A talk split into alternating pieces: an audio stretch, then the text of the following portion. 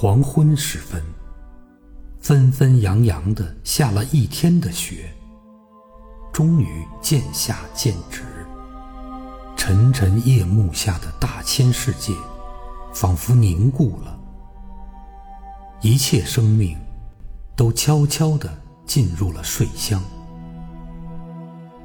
或远或近的山谷、平川、树林、村落。在雪光映照下，银装素裹，分外妖娆。这雪后初霁的夜晚，万籁俱寂，了无生气。忽然，从远处传来一阵凄厉的叫声，冲破这寒夜的寂静。那叫声如泣如诉，若怒若怨，听来。令人毛骨悚然。哦，是那条被主人放逐的老狗，在前村的篱畔哀鸣，是在哀叹自己的身世，还是在倾诉人类的寡情？漫无涯际的旷野平畴，在白雪的负压下，蜷缩起身子。好像连挣扎一下都不情愿的样子。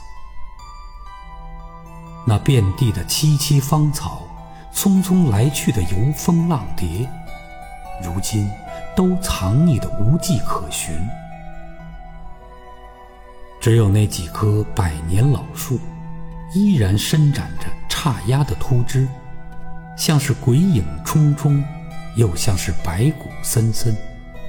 给雪后的夜色平添上几分悲凉凄清。茫茫夜空，默默无语地注视着下界，越发显出它的莫测高深。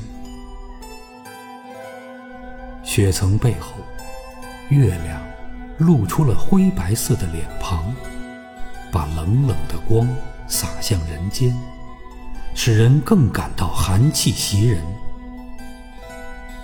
和他作伴的，唯有寥寥的几点寒星，致使他也不免感叹这寒夜的落寞和凄冷。看，他的眼神是那样的忧伤，他的步履又是那样的迟缓。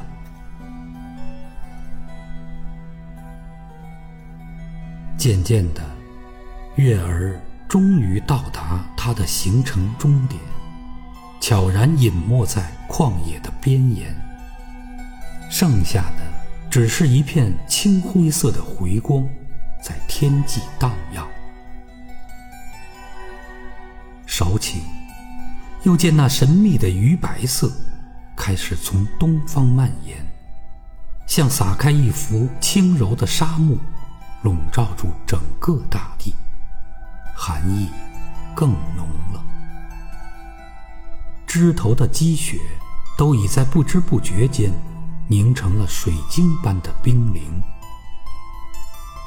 啊，美景如画的夜晚，却是小鸟们恐怖站立、备受煎熬的时光。它们的羽毛沾湿了。